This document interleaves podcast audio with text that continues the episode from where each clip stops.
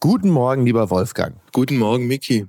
Wie immer sehe ich dich gelassen, entspannt und möglicherweise äh, fast schon beseelt und mit Erkenntnissen angehäuft, denn du hattest ein äh, sehr schönes Gespräch mit Annette Ramelsberger. Sie ist Gerichtsreporterin für die Süddeutsche Zeitung und da werfe ich jetzt mal spontan ein, da erlebt man wahrscheinlich alles irgendwo zwischen Hönes und islamistischem Attentäter, oder? Also alle menschlichen Abgründe logischerweise der letzten zehn Jahre, die sie dann vor Gericht gesehen und erlebt hat. Äh, den Namen Hönes hast du gerade genannt. Ja. Dieser Prozess, als Uli Hönes äh, in den Gerichtssaal kam und allen zu verstehen gegeben hat, dass er hier völlig deplatziert ist. okay. Und irgendwann haben ihm die Anwälte wohl gesagt, pass auf, das Ding kann nach hinten losgehen. Und dann sah man plötzlich einen versteinerten Uli Hoeneß mit angstvollen Augen. Mhm. Das sind Beobachtungen, die sie natürlich auch in anderer Hinsicht gemacht hat. Sie hat die großen Prozesse der letzten Jahre beobachtet.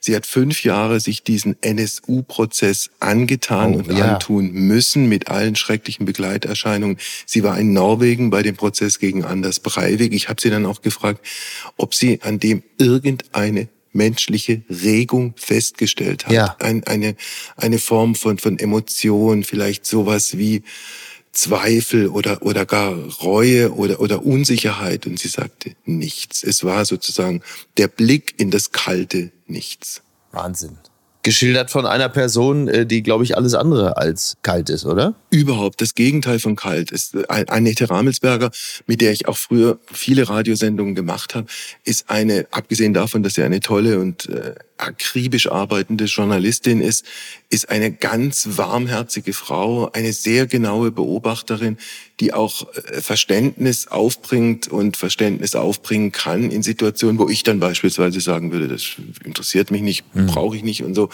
Also äh, sie ist eine, eine wirklich eine wunderbare Gesprächspartnerin und ich höre jetzt auf, weil ich sonst aus dem Schwelgen nicht mehr rauskomme.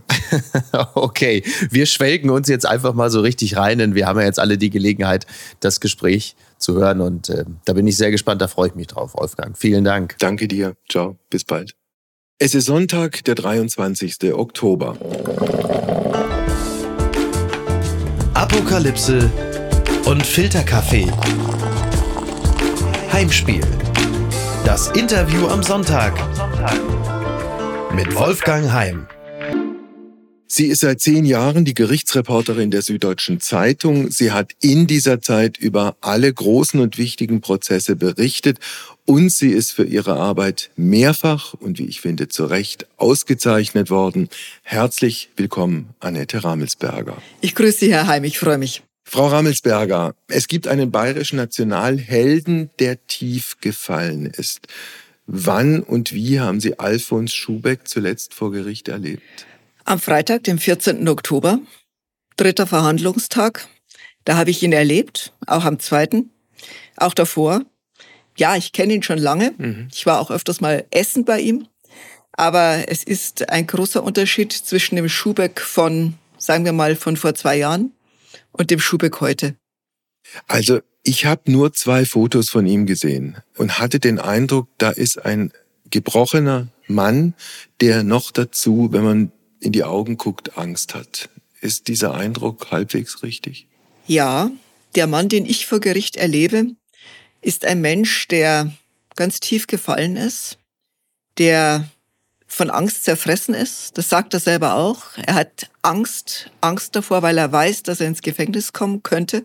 Das ist eine reale Möglichkeit. Und er sagt, äh, er hätte verdrängt. Das kann gut sein. Also, wie ich diesen Mann erlebe, ist äh, Müdigkeit, auch so eine Art Hoffnungslosigkeit. Also auf jeden Fall etwas, was, ja, ein gebrochener Mensch. Dazu kommt, der Mann ist jenseits der 70. Es gibt wohl höchstrichterliche Urteile, die besagen, wenn man mehr als eine Million Steuern hinterzogen hat, dann muss man eigentlich ins Gefängnis. Und bei Alfons Schubeck sind es mehr als zwei Millionen. Und da stellt sich für mich von außen betrachtet natürlich schon die Frage, Verdrängung ist gut und schön, aber so eine Geschichte mit zwei manipulierten Kassen muss man doch eigentlich mit Vorsatz machen, oder? Geht ja gar nicht anders.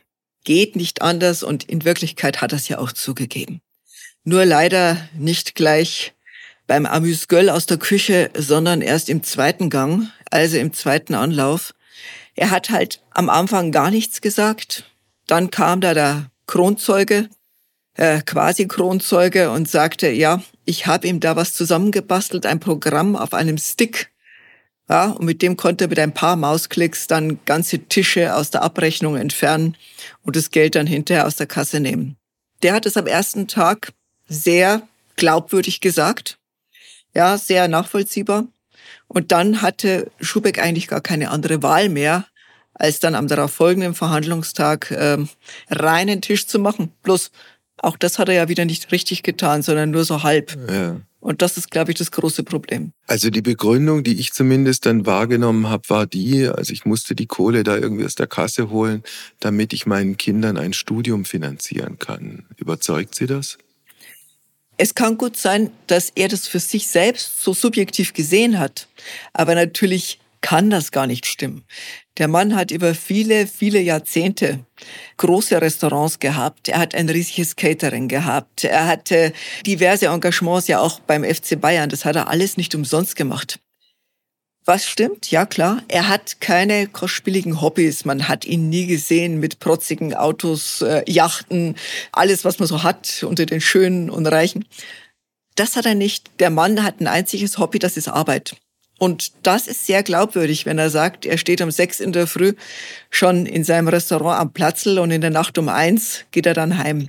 Wenn Sie Frau Ramelsberger den FC Bayern München ansprechen, da gab es ja auch mal einen Mann, der beim FC Bayern keine ganz unwichtige Rolle gespielt hat, gegen den, glaube ich, im selben Gerichtssaal vor ein paar Jahren verhandelt wurde. Unglaubliche Parallelen. Genau dort, wo jetzt Alfons Schubeck steht, stand 2014 Uli Hoeneß. Gleicher Platz, gleicher Saal, gleicher Vorwurf, Steuerhinterziehung. Und noch etwas ist sehr gleich. Zwei Männer, die ja doch äh, in der bayerischen Haute-Volée beheimatet waren, sind und jetzt plötzlich sich auf einem vollkommen anderen Spielfeld verantworten müssen. Also bei Hoeneß, wenn ich mich richtig erinnere, war die Summe, um die es ging, doch noch deutlich höher, knapp 30 Millionen Euro, die er an Steuern hinterzogen haben soll und weswegen er dann ja auch zu dreieinhalb Jahren Gefängnis verurteilt wurde. Ich habe, äh, was Hoeneß angeht, zwei Bilder in Erinnerung zu Beginn des Prozesses der klassische, selbstsichere, auf die anderen runterguckende Hönes und dann, als ihm klar wurde, wie ernst es um ihn steht, ein erstarrter Mann, der auch wie Schubeck heute Angst in den Augen hat. Hönes ist mir sehr in Erinnerung geblieben weil es war vollkommen klar, man hat ihm Demut verordnet. Seine Anwälte haben gesagt, jetzt kommen Sie mal runter, hier läuft's ganz anders. Es ist nicht so wie im FC Bayern Präsidium. Nein, seien Sie mal ruhig zurückhaltend und vielleicht auch ein wenig demütig. Das hat er nur einen Tag durchgehalten. Am zweiten Tag hat er dann gesagt, ja, also äh, er hätte es ja alles längst von sich aus getan.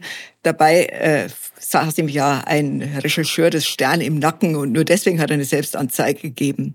Und da ist ihm sein eigener Anwalt mitten im Gerichtssaal in die Parade gefahren und hat gesagt, jetzt erzählen Sie uns keinen vom Pferd. Äh, Hödes war ganz verdattert, ja, dass sich so jemand was traut, ihn da zur, ja, zur Vernunft zu bringen. Aber natürlich war das das einzig Wahre. Er hätte sich total vergaloppiert. Es ist nun mal vor Gericht nicht so wie draußen, nicht so wie im FC Bayern, nicht so wie in der Sterneküche. Es ist einfach vollkommen anders. Und alles, was in der Öffentlichkeit gut kommt, tolle Reden, äh, ja, ich bin hier, ich kann nicht anders und äh, ich komme jetzt hier rein mit der Bugwelle der Bedeutung, das alles wirkt im Gericht eher kontraproduktiv. Hönes ist ja, wenn man so will, äh, zur Halbzeit rausgekommen. Also dreieinhalb Jahre hat er gekriegt. Ähm, ich glaube 19 oder 18 Monate hat er dann irgendwie abgesessen. Und ich war sehr gespannt, wie er rauskommt. Und habe dann eigentlich gedacht, schade, dieser Mann hat wenig gelernt, weil er ist noch härter, noch, noch selbst gefälliger, noch rechthaberischer aufgetreten bis heute.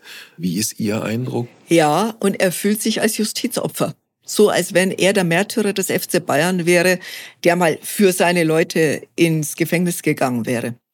Dieser Vorwurf, er hätte sozusagen damit mit seinem Geld nur die schwarzen Kassen des FC Bayern gefüttert, konnte die Staatsanwaltschaft nie belegen.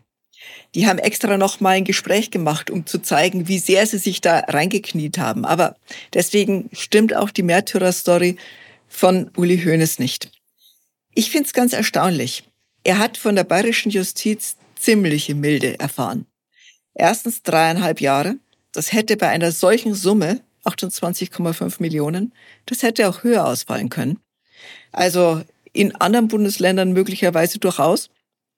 Und dass er dann sehr, sehr schnell, schon nach ein paar Monaten, als Freigänger wieder raus durfte, tagsüber beim FC Bayern in seinem Büro saß und nur abends zum Schlafen wieder zurück musste in die Haft, das war ein großes Entgegenkommen. Und noch eins, Halbstrafe ist die absolute Ausnahme.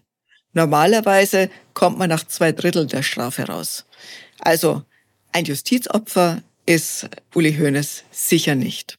Wir machen jetzt in unserem Gespräch, wenn Sie einverstanden sind, Frau Rammelsberger, den ganz großen Schnitt, weil ich gerne ein bisschen beleuchten würde, äh, welchen biografischen Hintergrund Sie auch haben. Sie waren auf der Journalistenschule in München.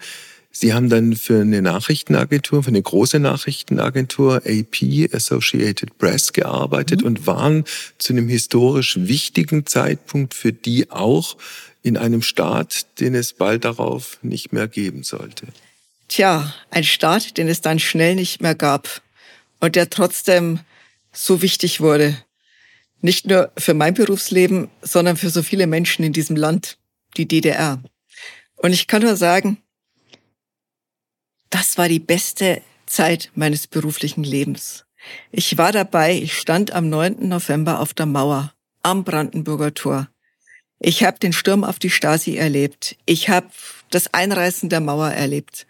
Ich habe den Niedergang dieses zweiten deutschen Staates erlebt. Und es ist echt das Beste, was einer Journalistin passieren kann. Sie haben vermutlich die Euphorie erlebt, genauso wie dann später in Folge auch die Enttäuschung. Der 9. November war eine Nacht der reinen Freude. Mir kamen die Leute entgegen. Ich war erst am Übergang Sonnenallee. Wir haben ja alle, sind einfach zu den Übergängen gelaufen, als wir gehört haben, da geht jetzt was los. Da geht, geht die Grenzen auf. Mir kamen Leute entgegen, die nur noch riefen, Wahnsinn, Wahnsinn, die mit Wodka Gorbatschow anstießen, die den Grenzern der DDR die Mützen von den Köpfen rissen. Es war verrückt. Die tanzten auf den Grenzhäuschen, vor denen sie sonst immer Angst hatten, wo sie immer Abstand hielten, soweit es nur ging. Das war eine Nacht, wie ich sie nie, nie, nie wieder erlebt habe. Ich kann mich erinnern an diesen Fahrradfahrer, der am Brandenburger Tor auf dem Patrouillenweg entlang fuhr. Das konnte man erst gar nicht glauben, weil da standen dann die ganzen Wachleute der DDR und haben versucht, die Menschen wieder zurückzudrängen in den Westen, die ja rübergekommen waren, die das Chaos in die DDR brachten. Und ich erinnere mich noch genau, es war ja kurz vorher, war der Platz des himmlischen Friedens. Mhm. Und die Menschen dort sind ja überrollt worden. Und wir waren uns nicht sicher, ob nicht doch noch in dieser Nacht die Russen eingreifen, ob die Armee der DDR den, den Schießbefehl bekommt. Und dann kam der Fahrradfahrer. Der Fahrradfahrer, der herumkurfte, durch die Volkspolizisten und sagte, ey, ist ja geil hier. Mhm. Und in diesem Moment war diese ganze gefährliche Situation entschärft. Der Bann war gebrochen. Sie haben dann in Folge auch für die Berliner Zeitung äh, geschrieben und berichtet, äh, sind dann zum Spiegel gewechselt für ein paar Jahre und dann kam der große Schnitt 1997, der Wechsel nach München zur Süddeutschen Zeitung. Warum sind Sie damals gegangen? Die Süddeutsche Zeitung ist einfach eine richtig gute Zeitung, eine Tageszeitung. Sie haben mich sozusagen vom Spiegel abgeworben mit allen Versprechungen, die man immer macht. Sie können alles tun. Sie können die ganze Republik bereisen. Das habe ich dann auch gemacht. Ich bin wirklich sehr, sehr viel herumgereist. Ich äh, war viel im Osten. Ich fand diese Entwicklungen der Neonazis dort beunruhigend. Ich habe das lange, bevor das als großes Problem erkannt wurde, beschrieben. Ich bin dann auch immer, gerade in München, auf die rollenden Augen gestoßen, von wegen, mein Gott, jetzt übertreib mal nicht so. Wird sich alles wieder weisen, wenn die erstmal wirtschaftlich wieder auf dem aufsteigenden Ast sind. Und ich habe immer gesagt, es ist gefährlich. Da wächst eine Generation auf, die vollkommen alleingelassen wurde. Eine Generation, ja, der heute Ende 40-Jährigen. Und ich habe später dann auf eine Weise Recht bekommen, die mich geradezu ja depressiv gestimmt hat. Es war nämlich genau jene Generation, aus der der NSU hervorging. Mhm. Beate Zschäpe, Uwe Mundlos und Uwe Böhnhardt. Das waren die Leute, die ich damals in dieser Ausprägung beobachtet habe, deren Treiben ich beschrieben habe und wo ich dann nicht wirklich ernst genommen worden bin. So, die übertreibt doch.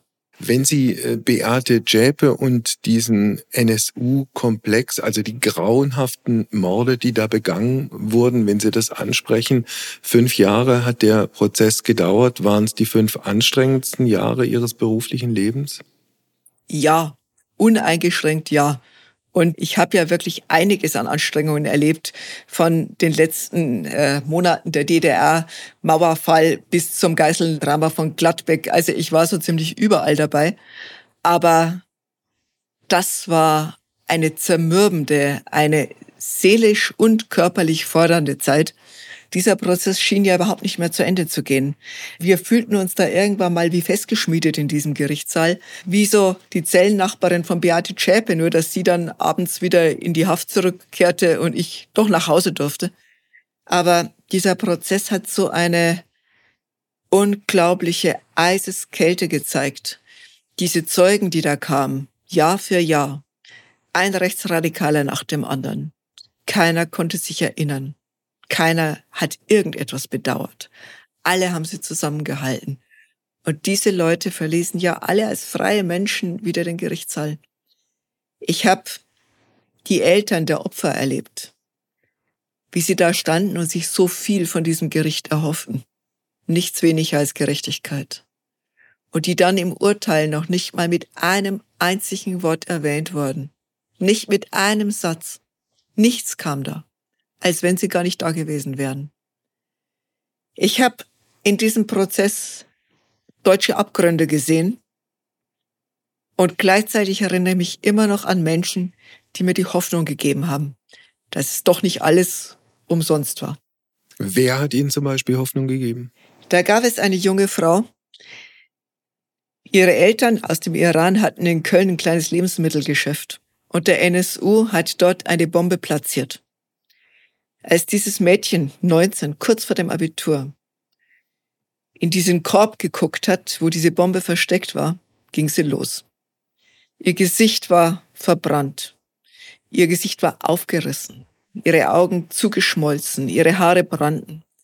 Sie war sechs Wochen im Koma. Diese junge Frau hat noch im gleichen Jahr ihr Abitur nachgemacht. Diese junge Frau hat Medizin studiert. Sie ist Oberärztin mittlerweile in Köln. Sie steht da und stand da vor Gericht als Leistungsträgerin, als eine, die sagte, ihr wolltet mich aus diesem Land vertreiben. Ich habe es mir kurz überlegt und dann habe ich mir gedacht, nein, diese Chance sollt ihr nicht kriegen. Ich bleibe hier. Es war wirklich das einzige Mal in diesem Gerichtssaal, dass es stehenden Applaus gab. Hm. Was ist das wichtigste Bild, Frau Rammelsberger, das Sie von Beate Zschäpe in Erinnerung haben? Das Bild, das für Sie am bezeichnendsten ist. Sie sitzt in ihrem Stuhl auf der Anklagebank ganz vorn und lässt ihre Haare wie einen Vorhang herunter. Gegen ihre Anwälte, mit denen sie sich zerstritten hatte, gegen die Journalisten, die sie betrachten, gegen die Zuschauer, gegen die Angehörigen der Opfer. Sie guckt kurz her, dann guckt sie wieder weg, dann lässt sie die Haare herunter. Es ist eine Frau, die sehr viel Distanz zwischen sich und ihre Taten bringt. Frau Jelpe ist verurteilt worden äh, zu lebenslanger Haft und das Gericht hat auch die besondere Schwere der Schuld festgestellt. Ist das ein faires, ein richtiges Urteil? Ja, dieses Urteil ist fair. Viele haben daran gezweifelt, ob es wirklich so kommen wird, denn Beate Zschäpe war ja an keinem Tatort dabei. Sie hat die Männer schießen lassen und sie ist zu Hause geblieben. Aber in diesem ganzen fünfjährigen Verfahren wurde ihr wirklich Indiz für Indiz, Mosaik für Mosaiksteinchen wurde ihr nachgewiesen, dass sie das alles wollte, dass sie ihre Männer beschützte, dass sie die Kulisse abgab für ihre Taten und dass sie eine rechtsradikale Frau ist, die all das gut hieß und die sich nie getrennt hat, nicht nach dem ersten, nicht nach dem zweiten, nicht nach dem dritten Mord und auch nicht bei allen anderen. Wissen Sie, was aus ihr geworden ist? Hört man noch irgendetwas von dieser Beate Zschäpe? Ich habe selber versucht, auf ihrer Spur zu bleiben. Ich war sogar im Gefängnis in Chemnitz, dem sächsischen Frauengefängnis. Dort sitzt sie ein. Ich habe mir die Zellen angesehen, die dort von den Frauen bewohnt werden. Man sitzt dort im Grünen und hat den Blick auf die Hügel rund um Chemnitz. Man kann dort in der Wäscherei arbeiten, in der Schneiderei. Man kann auch kochen. Was Beate Zschäpe tut, wurde mir nicht gesagt. Dass sie sich dort sicher wieder sehr gut einfügt, ist für mich klar. Auch in München-Stadelheim hatte sie Autorität und wurde von den anderen geschätzt. Sie ist nämlich jemand, der sich wirklich sozial adäquat benehmen kann. Niemand, den man als unsympathisch empfinden würde. Mhm. Und genau das war ja ihr Können, um ihre Männer abzuschirmen. Wird sie noch mal in Freiheit leben können irgendwann? Sie wird eine alte Frau sein, wenn sie rauskommt. Ich nehme an, dass sie mindestens 23, 24 Jahre sitzen muss. Das wird immer erst entschieden nach einigen Jahren in Haft. Aber sie ist jetzt 47, wenn ich das richtig rechne. Mhm. Ich glaube, sie wird über 60 sein. Es gab einen zweiten Hauptangeklagten, Ralf Wohleben, eine schillernde Figur dieser ostdeutschen Neonazi-Szene. Der hat zehn Jahre bekommen, ist längst wieder ein freier Mann. Was ist aus dem geworden? Wissen Sie das? Ja, er ist wieder eingetaucht in seine Szene. Er ist zurückgekehrt zu seiner Familie. Die Familie ist jetzt auch noch größer geworden. Man kann sagen, er ist ein wohlgeschätzter Mann in seiner Szene. Ich war bei einem anderen Prozess, wo eine Freundin von ihm vor Gericht stand, eine fränkische Neonazi-Frau. Da gab es dann Bilder zu sehen, Familie Wohlleben mit dieser Frau, Familie Wohlleben beim Grillen, auch gemeinsam mit einem anderen noch Mitangeklagten aus dem NSU-Prozess, André Eminger. Sie alle führen ein ja, unangefochtenes, von der Justiz nicht mehr angetastetes Leben und gelten als Helden der Bewegung. Es gibt eine andere, inzwischen historische Figur, die zu schrecklicher Berühmtheit deshalb gekommen ist, weil sie vor mehr als zehn Jahren in Norwegen ein schreckliches Massaker angerichtet hat, viele, viele Menschen getötet hat in Oslo und in Utøya. Anders Breivik. Sie haben diesen Anders Breivik beim Prozess gesehen. Welche Bilder haben sich bei Ihnen eingebrannt, Frau Ramelsberger? Ich war ganz in der Nähe. Ich war vielleicht fünf Meter weg. Es ist ja ein sehr offener Gerichtssaal gewesen in Oslo. Gar nicht abgeschirmt, auch keine Panzerglasscheibe dazwischen. Man hätte hingehen können. Er kam mit Hitlergruß in den Saal. Er hat provoziert. Er wollte, dass das das große Bild ist, das verbreitet wird. Was sich bei mir eingeprägt hat, ein Mann mit bleichem Gesicht, mit einer rechthaberischen Miene, ja, fast steinern, fast, ja, eine, eine wechselnde Blässe und der mit aufforderndem Blick in die Menge sah, so von wegen, schaut mich an, ich stehe zu dem, was ich getan habe. Und Sie werden ihn ja über einen längeren Zeitraum auch beobachtet haben oder versucht haben zu beobachten. Haben Sie irgendwelche menschlichen Dinge äh, gesehen, gespürt, geahnt, wie Zweifel oder Unsicherheit oder gar Reue? Nichts gar nichts. Der Mann hat gute Umgangsformen, er hat sich freundlich mit seinen Anwälten, seinen Verteidigern unterhalten. Da kam dann auch mal ein, ein Lächeln in seine Mundwinkel. Aber immer wenn die Zeugen kamen, die jungen Menschen, die er angeschossen hat, die er schwer verletzt hat, da saß er mit vollkommen unbewegtem Gesicht auf seinem Platz. Und ich kann mich an eine junge Frau erinnern, die hat mich so beeindruckt. Da musste ich mich wirklich zusammenreißen und die Richterin hat geweint. Es war eine junge Frau, die hatte sich hinter einem Klavier versteckt. Er hat sie gefunden und hat ihr in den Arm geschossen. Sie ist rausgerannt. Er hat ihr hinterhergeschossen. Es traf sie dann ins Kinn. Und dann haben ihre Freunde sie in den Wald geschleift und haben sich da mit ihr versteckt. Und sie sagte, sie hat gedacht, sie stirbt. Und sie stand dann da.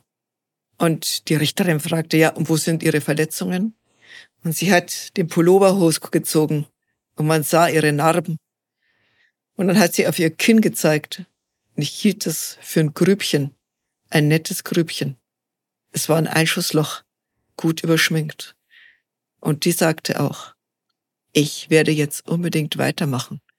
Ich bin eine junge Politikerin. Ich gehe in die Politik, dass solche Leute wie Sie in diesem Land keine Chance haben. Und ich muss sagen, vor solchen Menschen verblasst dann ein Breivik. Ein Breivik ist nur so lange stark, wie man seinen Hitlergruß und seine provokante Geste ernst nimmt. In dem Moment, wo er mit echten Menschen konfrontiert wird, schrumpft er zusammen zu einem Zwerg. Dieser Breivik hat die Höchststrafe bekommen, die es in Norwegen gibt. 21 Jahre plus Sicherungsverwahrung. Die gute Nachricht ist, er kommt wahrscheinlich nie mehr frei. Und die schlechte Nachricht ist, er hat immer noch genug Bewunderer und auch schon genügend Nachahmer gefunden. Das ist das eigentlich Schlimme. Man denkt immer, dass diese Brutalität und der Schmerz der Opfer sich irgendwie auswirkt auf Menschen, die ja auch Gefühle haben, auch auf Täter, die ja sich in Ideologien hineinsteigern, wo sie dann alles ausblenden.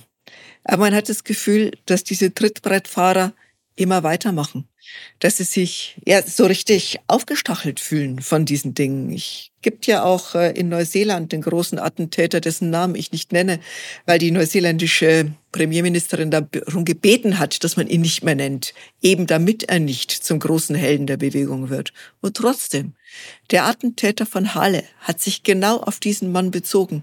Er wollte so einer werden wie er, ein Held, ein Held im Internet und in diesem, ja, in diesem dunklen Gebräu aus Neonazis und Menschenverächtern. Wenn Sie den ansprechen, den Namen nennen wir deshalb auch nicht. Der hat auch die komplette Packung bekommen, lebenslänglich, besondere Schwere der Schuld und Sicherungsverwahrung. Sie haben diesen Prozess beobachtet. Welche Bilder dieses Angeklagten haben Sie abgespeichert? Da wurde ein Männchen hereingeführt der sich äh, ja hinter diesen sechs schwer bewaffneten, schwer maskierten, schwer mit Sicherheitswesten ausgestatteten Polizisten ja geradezu versteckte. Er kam dann rein, nahm Platz und begann sofort seine Weltsicht zu erklären. Und es muss man der Richterin hoch anrechnen, dass sie ihn das erstmal gar nicht machen hat lassen. Sie ist ihm sofort in die Parade gefahren. Und sie hat ihm dann so, so schöne Fragen gestellt wie, ja, Sie erzählen jetzt hier was von Heldentum, aber Sie selbst, Sie sind doch immer nur im Kinderzimmer bei Ihrer Mutter gesessen. Sie haben doch nie gearbeitet. Sie haben doch vom Geld Ihrer Mutter gelebt. Was haben Sie uns denn jetzt zu sagen? Sozusagen, Sie haben doch gar nichts von der Welt gesehen. Und das hat den Mann derart aus dem Konzept gebracht, dass er dann immer nur noch so unsicher gelacht hat, so von wegen, haha, ihr versteht mich nicht, ja. Sie hat ihm einfach vollkommen die Luft rausgelassen. Aus diesem großen schwarzen Gespenst ist dann einfach ein zusammengeschnurrter Luftballon geworden. Problem ist nur, das große schwarze Gespenst hat halt zwei Menschenleben auf dem Gewissen. Ja, und das ist etwas, wo ich sage, deswegen gibt es auch Gerichtsverfahren, dass diese Menschen auch gewürdigt werden. Es geht nicht nur um die Wahrheitsfindung nicht nur um die Schuld des Täters. Darauf wollen sich Juristen sehr, sehr häufig zurückziehen. Wir müssen das ganz eng und schmal halten, so ein Prozess schlank. Nein, es geht schon auch darum, dass die Eltern der Opfer, dass auch die Opfer, die in dieser Synagoge gesessen sind und Todesangst hatten, dass die sagen können, wie es ihnen ging, dass die dem Täter, dem mutmaßlichen Täter ins Gesicht blicken können, dass sie sehen, wie sich der Staat bemüht, hier Gerechtigkeit zu finden, dieses alles nachzuvollziehen. So ein Prozess kann auch eine reinigende, eine stärkende Wirkung haben. Und dafür, denke ich, ist alle Mühe notwendig. Also, wir haben gesprochen über diesen Attentäter von Halle, dessen Namen wir nicht nennen. Wir können auch äh, sprechen über den Mörder des Kasseler Regierungspräsidenten Walter Lübcke, ein Mann, der auch lebenslange Haft bekommen hat, plus die besondere Schwere der Schuld. Den Namen nennen wir auch nicht. Wie haben Sie diesen Prozess und diesen Angeklagten erlebt? Dieser Angeklagte war vollkommen anders als die, über die wir bisher geredet haben. Anders als Breivik, anders als der von Halle. Es war einer, wo man gemerkt hat, dass er mit sich ringt. Der war an manchen Tagen vollkommen durch den Wind. Der lehnte da schmal und blass und blond an äh, der Wand des Gerichtssaals in Frankfurt und äh, war den Tränen nahe. Also hat auch manchmal geweint. Man wusste nur nicht so ganz genau, um wen er geweint hat. Um sein Opfer, den Kasseler Regierungspräsidenten Walter Lübcke, oder um sich und seine Familie und um sein verpfuschtes Leben.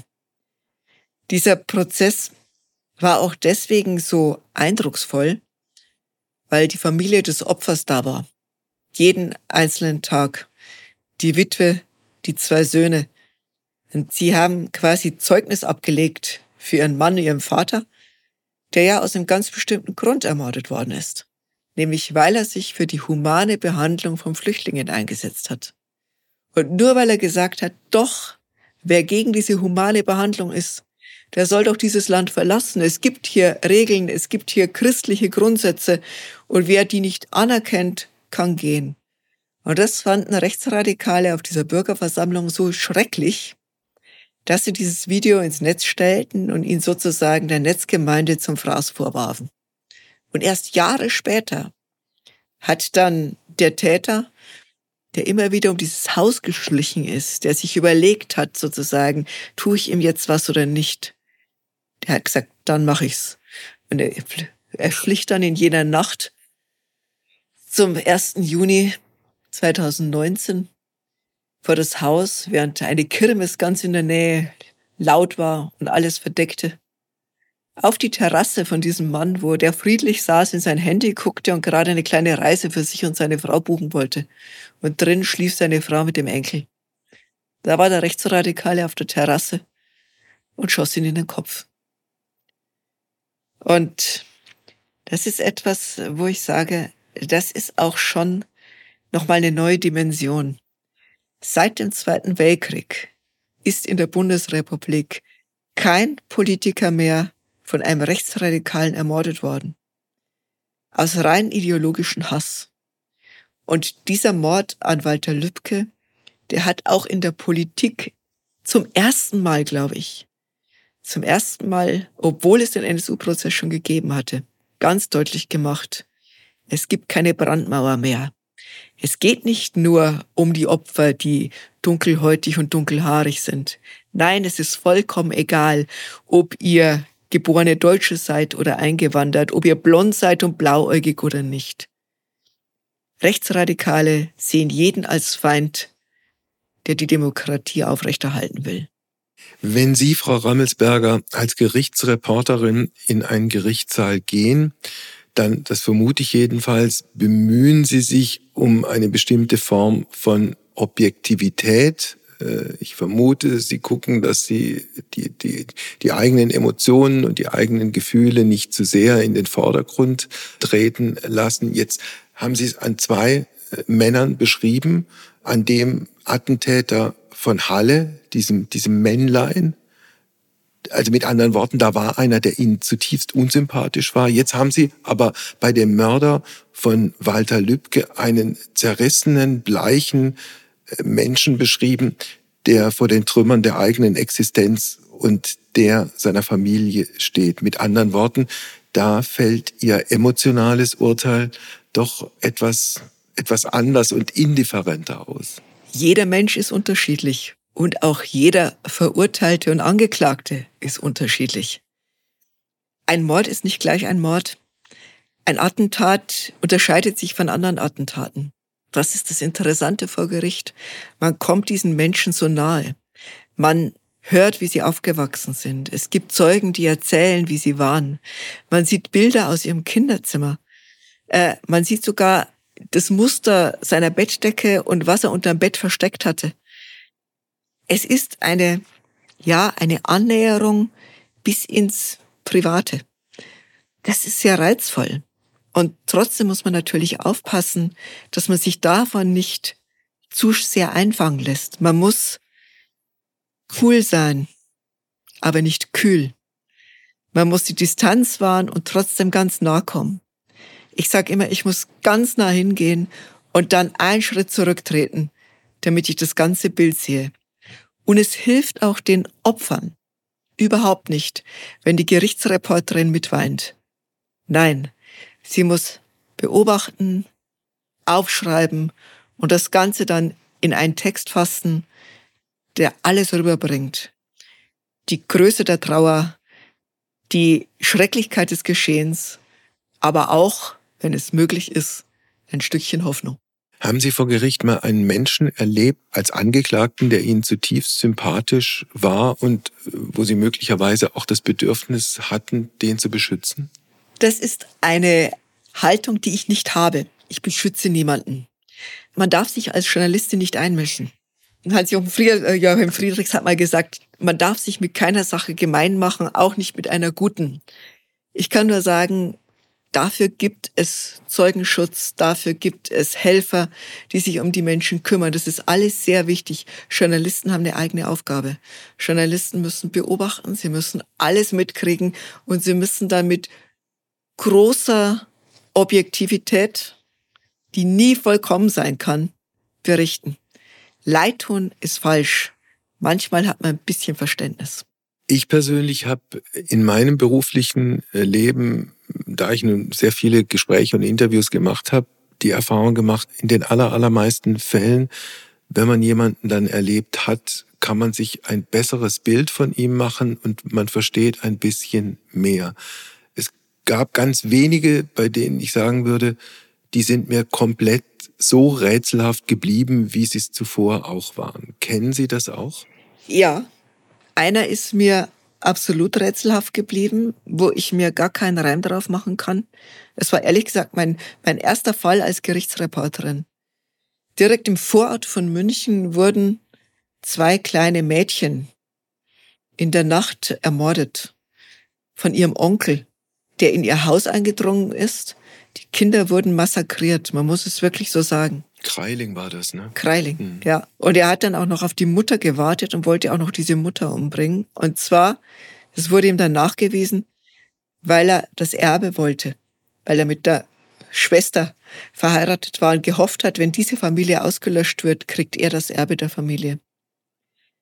Und dieser Mann war von so einer unglaublichen Kaltschnäuzigkeit. Gleichzeitig, der hat so unmögliche Dinge von sich gegeben. So, ja, woher soll ich denn das wissen? Und äh, ja, wie kommt denn Ihr Blut denn jetzt da in die Wohnung? Ja, das hat vielleicht jemand dahin getragen. Und das war so, es war dumm, es war dreist, es war patzig, es war im Angesicht der Mutter, die ihre zwei Kinder verloren hatte, so vollkommen unmöglich.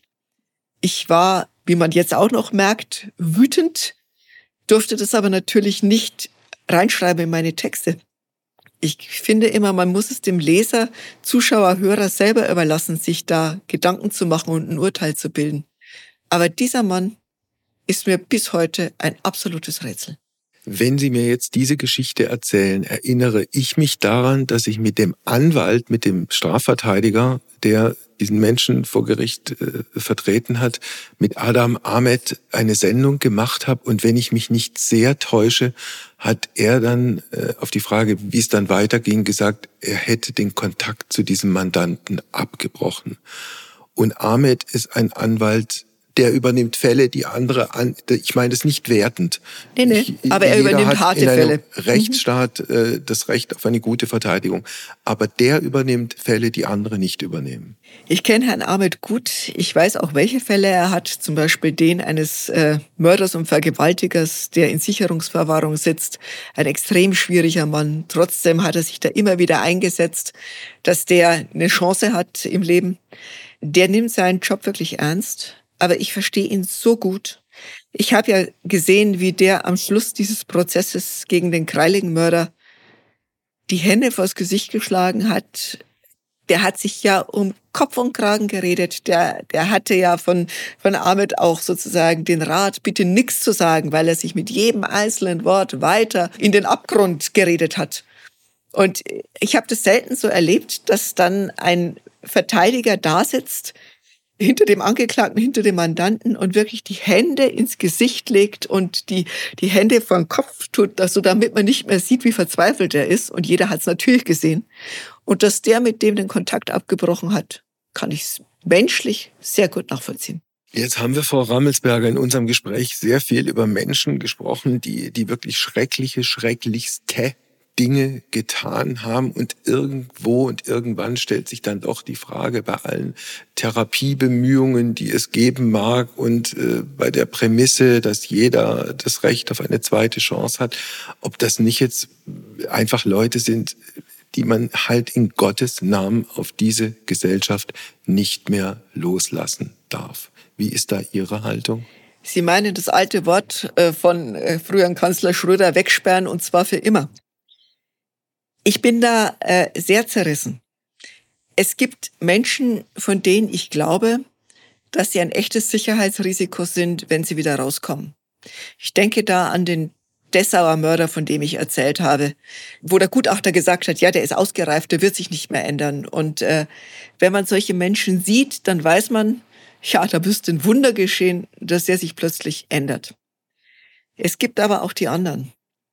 Es gibt welche, die mit 18, 19 einen Mord begehen, einen echten Mord, nicht nur ein Totschlag, ja, nicht nur mal so eben zufällig, und die dann trotzdem erst hinterher merken, was sie getan haben.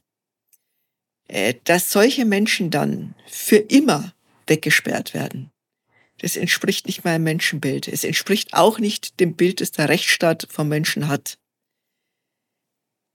Ich glaube, und da habe ich mich auch mal mit einem psychiatrischen Gutachter lange unterhalten, dass mehr Menschen weggesperrt sind, als weggesperrt sein müssten. Aus dem einzigen Grund, weil sehr viele, die da Verantwortung tragen, Angst davor haben, dass es auf ihre Füße fällt, wenn der wieder etwas anstellt. Also das Sicherheitsbedürfnis auch derer, die Verantwortung tragen, ist groß. Und deswegen sitzen vermutlich mehr Leute in Haft, die eigentlich nicht mehr gefährlich wären. Ich würde zum Schluss unseres wunderbaren Gespräches, Frau Rammelsberger, gerne noch vier Thesen aufstellen oder vier Themen kurz ansprechen mit der Bitte jeweils um eine kurze Antwort. Erste These vor Gericht sind alle gleich. Sind sie nicht. Die, die sich gute, sehr teure Anwälte leisten können, kommen auf jeden Fall besser weg. Zweite These, Medien betreiben im ein oder anderen Fall Vorverurteilung.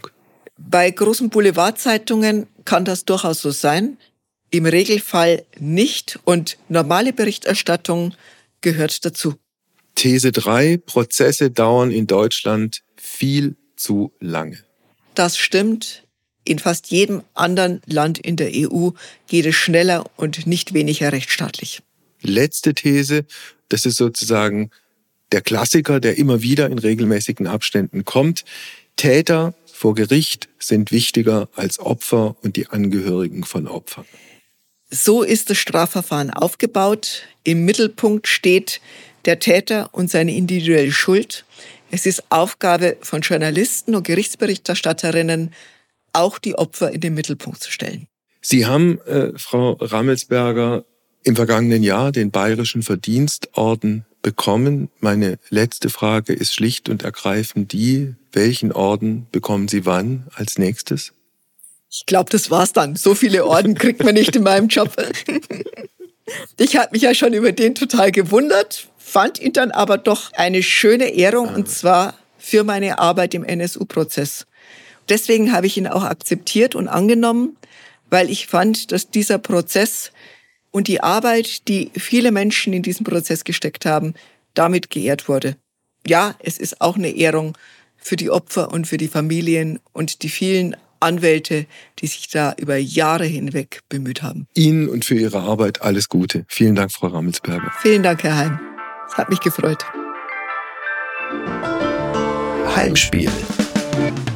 Apokalypse und Filterkaffee ist eine Studio Bummens Produktion mit freundlicher Unterstützung der Florida Entertainment. Redaktion Wolfgang Heim. Executive Producer Tobias Baukhage. Produktion Hanna Marahiel. Ton und Schnitt Mia Becker.